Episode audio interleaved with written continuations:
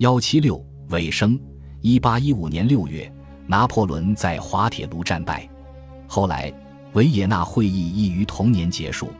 此后，大国联合起来，共同压制欧洲人民要求自由宪法和民族自觉的呼声。沙皇亚历山大一世成了欧洲最强大的君主，其统治方式越发趋向神秘与专制。一八二五年，沙皇去世。他生前一直镇压那不勒斯、希腊和德意志的自由派起义。奥皇弗朗茨一世越发依赖梅特涅，他收回了奥地利的古老领土，建立保守的神圣同盟，但在为重建神圣罗马帝国。一八三五年，弗朗茨去世，享年六十七岁。弗里德里希威廉三世已变成顽固保守分子。一八一三年，他承诺制定普鲁士宪法。日后却忽视诺言。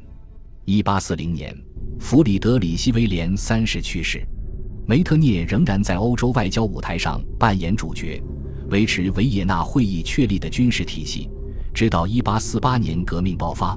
彼时，他被迫乔装成洗衣服逃出维也纳。一八五九年，梅特涅去世，庇护七世也转而反对启蒙运动。维也纳条约把教皇国还给他后。他便在教皇国重塑专制主义。一八二三年，教皇去世。一八二零年，西班牙国王费迪南德七世被迫接受自由宪法。一八二三年，西班牙人民把费迪南德赶下台，法国又帮他复位。由于他渴望复仇，事后他疏远了法国。一八三三年，费迪南德七世去世，无人哀悼。一八一五年。波旁王朝再度复辟，多亏了拿破仑的法律与政治改革，波旁家族无法重建旧日的统治方式。路易十八的弟弟，保守分子阿图瓦伯爵试图阻挠任何民主化的让步，自由宪政派则推动法国效法英国，从而实施君主立宪制。路易十八在位时，他一直设法在两派之间行事。一八二四年，路易十八去世。阿图瓦伯爵继位，是为夏尔十世。一八三零年七月，革命爆发，夏尔十世倒台，更温和的国王路易菲利普登基，夏尔流亡国外。一八三六年，他在意大利身亡，顽固保王党人的愿望随之破灭。滑铁卢之战后，拿破仑的家人大都住在罗马，受教皇保护，其母莱蒂奇亚亦然。他和自己同母异父的兄弟费施在此隐居。莱蒂奇亚八十五岁时已失明，他坐在扶手椅里，向女伴罗莎梅利尼口述回忆：“人人都说我是世上最幸福的母亲。”他说：“但我的人生一直悲伤痛苦。”一八三六年二月，莱蒂奇亚逝世。三年后，费施在绝妙的艺术藏品之中过世，他把其中很多藏品捐给了阿雅克肖氏和里昂氏。路易继续在罗马追求文学事业。但1840年，他化名后造访荷兰，而昔日的臣民认出路易，向他欢呼。1846年7月，路易在里窝那去世。路易的妻子奥尔唐斯和他长期分居。1817年，他在瑞士买下阿雷嫩贝格城堡，此后一直住在那儿。1837年10月，奥尔唐斯去世，享年54岁。后来。他和弗拉奥将军的私生子被拿破仑三世封为莫尔尼公爵，洛伊希滕贝格公爵欧仁德博阿尔内同妻子和七个孩子平静地生活在慕尼黑。他的一个女儿日后成了巴西皇后。一八二四年二月，欧仁过世。一八二三年，他的另一个女儿约瑟芬公主嫁给贝纳多特之子，瑞典王储奥斯卡王子。约瑟芬与奥斯卡的儿子马克西米利安娶了沙皇尼古拉一世之女。滑铁卢之战后，吕西安被捕，但他获准在教皇国隐居。一八四零年六月，吕西安去世，留下两次婚姻的结晶，十一名子女。约瑟夫住在新泽西州伯登敦，长达十六年。他自称续为利耶伯爵。一八二零年，他明智地拒绝了墨西哥王位。约瑟夫曾在英格兰萨里郡短暂居住，他成功捍卫了二弟的名誉。一八四四年七月，约瑟夫在佛罗伦萨过世。一八一六年，热罗姆在流亡地的里雅斯特定居，他自称蒙福尔伯爵，但一直认为自己是君主。一八四七年，热罗姆返回法国。一八五零年，他成为荣军院院长，后来又担任元老院议长。一八六零年，热罗姆去世，缪拉被处决后，卡罗琳·谋拉再婚，此后他一直住在佛罗伦萨。并使用自封头衔利波那伯爵夫人。一八三九年五月，卡罗琳过世。波利娜声称，哥哥逝世的消息传来时，她正要去圣赫勒拿岛。卡米洛·波尔盖塞已经和一个情妇交往了十年，但他仍允许波利娜搬回他在佛罗伦萨的房子。三个月后，即一八二五年六月，波丽娜去世。荷兰国王路易的三个儿子中，夏尔·路易·拿破仑最小。一八三一年，夏尔参加意大利革命。一八三六年，他试图从斯特拉斯堡入侵法国。一八三七年，他造访美国。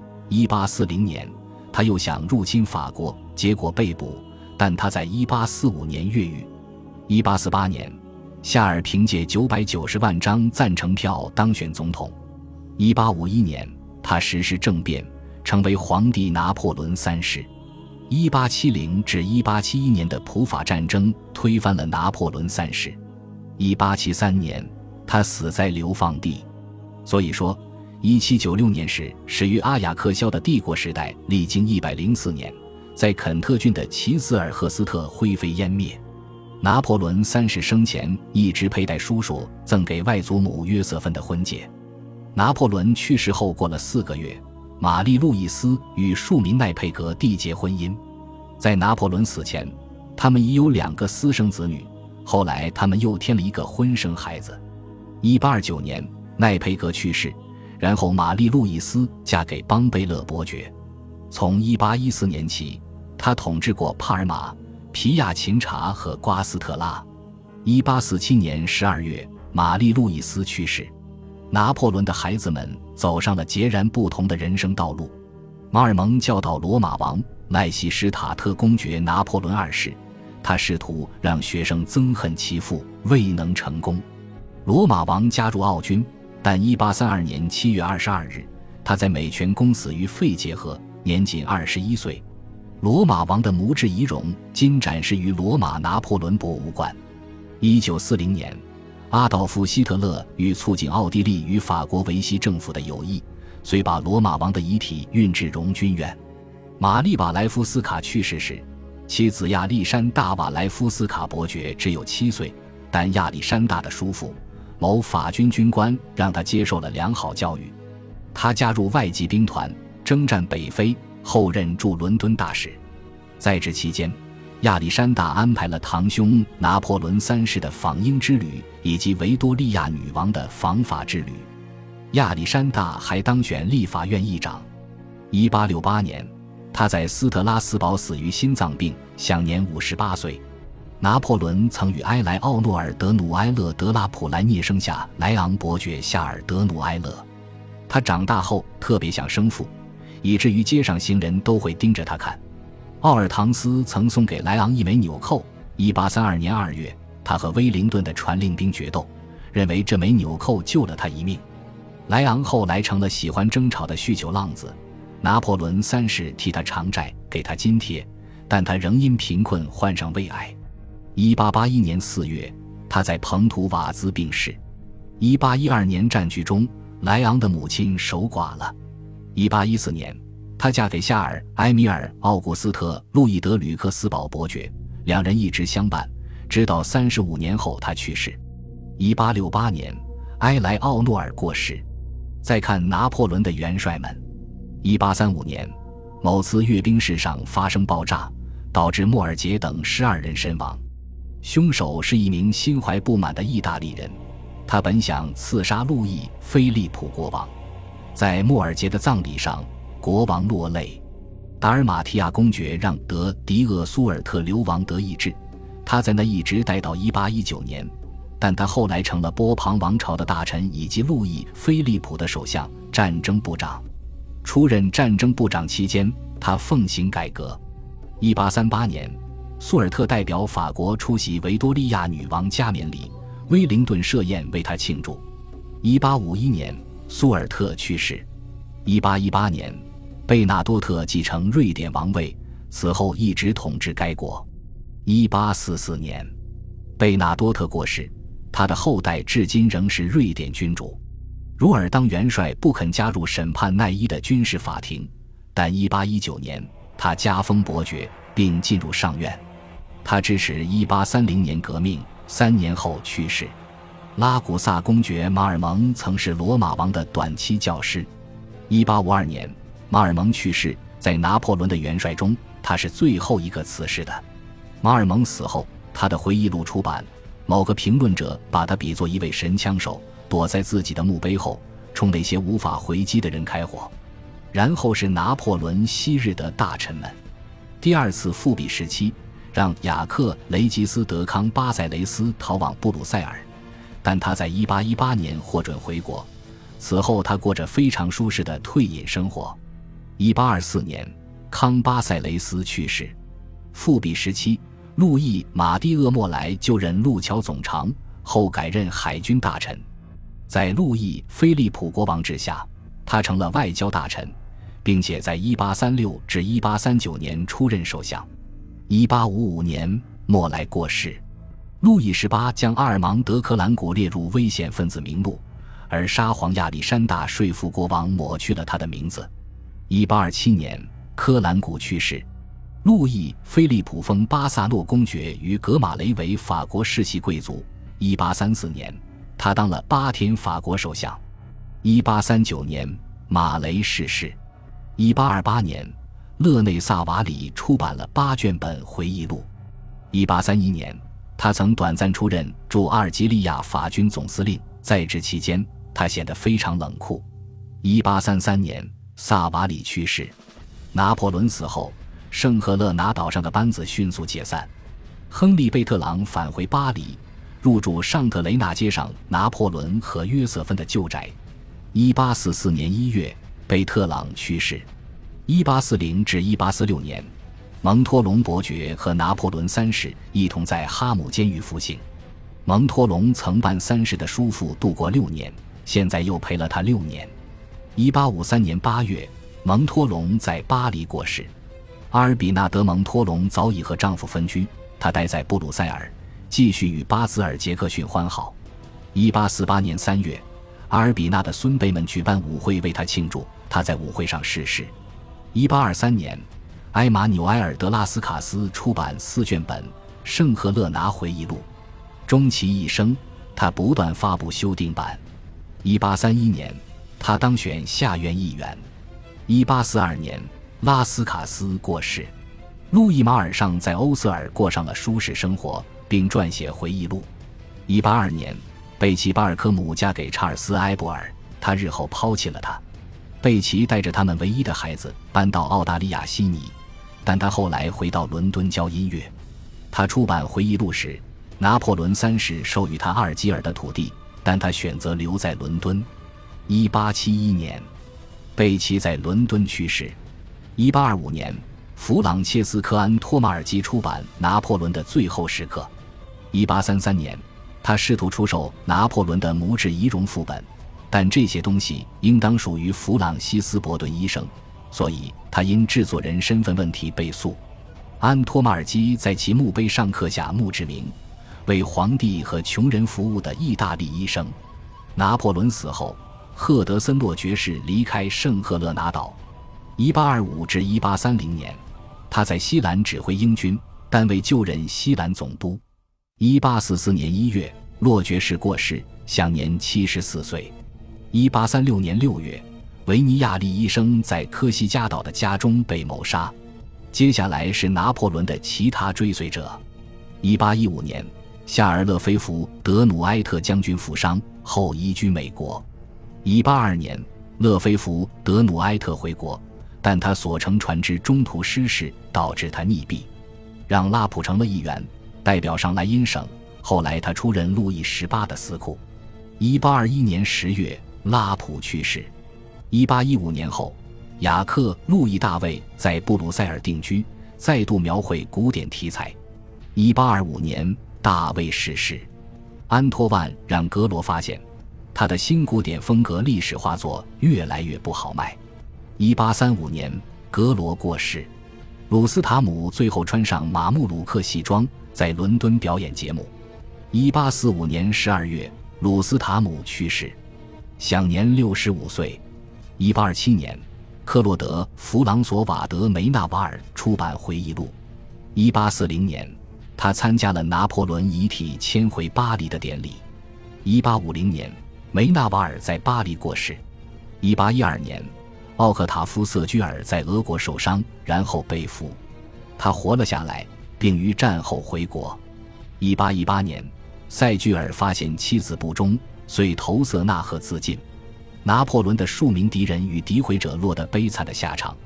1829年，路易·德布列纳出版了恶毒回忆录，污蔑拿破仑。1834年，他在卡昂疯人院去世。1838年。阿布朗泰斯公爵夫人洛尔贫病交加，死在租来的破房子里，享年五十四岁。一八二年八月十二日，卡斯尔雷勋爵用小折刀割喉自杀。激进诗人庆祝此事，但英国失去了他最伟大的外交大臣之一。拿破仑的其他敌人结局如下：波旁王朝之下，勒内德夏多布里昂多次出任大臣和大使。但他一直反对路易菲利普，给对方起了绰号“资本家国王”。一八四八年，夏多布里昂逝世，其遗著《幕后回忆录》痛斥拿破仑，骂他是暴君，就处决昂吉安公爵一事。此书骂得格外厉害。一八三零年，波旁王朝被推翻，邦雅曼康斯坦就任参政院参政，但那年他过世了。保罗·巴拉斯曾见波旁人士没收康巴塞雷斯的身后文件。一八二九年一月二十九日晚上十一点，巴拉斯去世。当日早些时候，他把教子保罗·格朗叫来床边，将回忆录托付给对方。次日，当局来清理巴拉斯的文件，但他们来得太迟了。由于各种私人与法律原因，直到十九世纪八十年代，巴拉斯回忆录才出版。结果这本书充斥着诽谤之词，以至于没多少史料价值。